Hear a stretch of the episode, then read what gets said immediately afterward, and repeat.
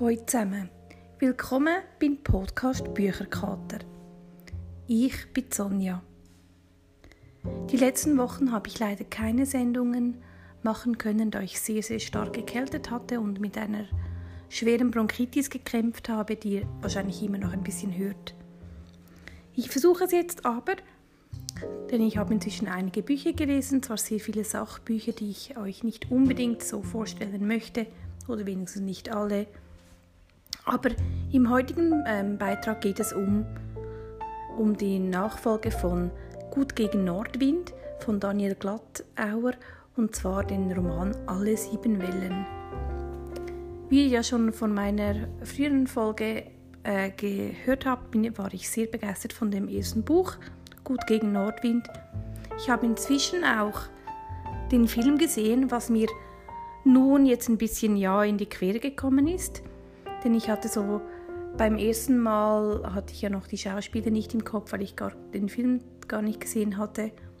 Und jetzt hat mich das wie so in die Geschichte ein bisschen gefangen genommen, vor allem auch da im Film ein paar Sachen anders gedreht wurden als im Buch. Das hat mich ein bisschen gestört. Nichtsdestotrotz habe ich das zweite Buch sehr gerne gelesen, finde es wirklich schön und kann es wirklich jedem ja, so für, den, für einen lockeren Herbsttag oder ein Wochenende empfehlen. Ich lese euch einen kleinen Abschnitt vor, obwohl es ja ihr eigentlich wisst, wie, wie das ungefähr hört nach dem ersten Podcast, aber einfach eine Stelle, die mir sehr, sehr gut gefällt. 20 Minuten später. Liebe Emmy, auf der Innenseite meiner linken Hand, etwa in der Mitte, wo die Lebenslinie von dicken Faltenbögen durchkreuzt, Richtung Pulsader abbiegt. Dort befindet sich ein Punkt. Ich betrachte ihn, aber ich kann ihn nicht sehen. Ich fixiere ihn, aber er lässt sich nicht festhalten. Ich kann ihn nur fühlen. Ich spüre ihn auch mit geschlossenen Augen. Ein Punkt. Er fühlt sich so stark an, dass mir schwindlig wird. Wenn ich mich auf ihn konzentriere, entfaltet sich seine Wirkung bis in die Zehen.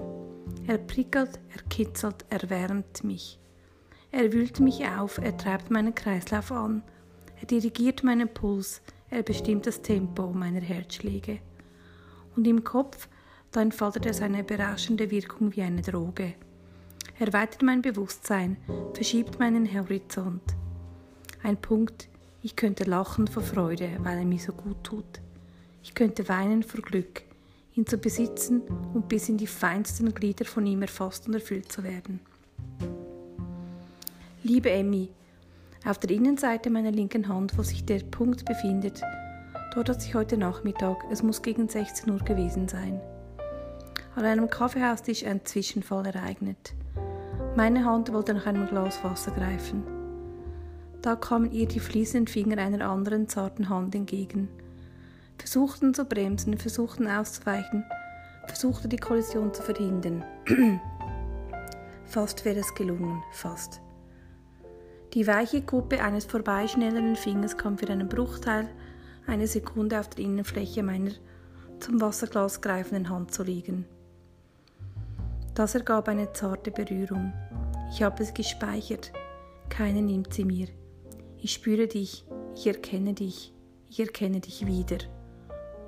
Du bist die gleiche, du bist ein und dieselbe, du bist wirklich, du bist mein Punkt.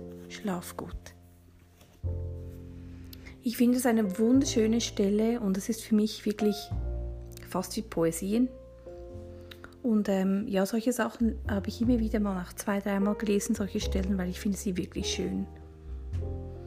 Also die Geschichte zwischen Leo und Emmy, die berührt mich. Ich nehme mal an, es wird keinen dritten ähm, Roman darüber geben, aber wenn, dann werde ich ihn sicher lesen. Und ich fand auch, dass dieses Mal die 220 Seiten sehr, sehr schnell um waren. So, ich hoffe, ihr konntet ähm, ja, diesen Podcast genießen, auch wenn ich ein bisschen komisch mich anhöre. Und ich freue mich, euch bald wiederzusehen. Danke vielmals und tschüss zusammen.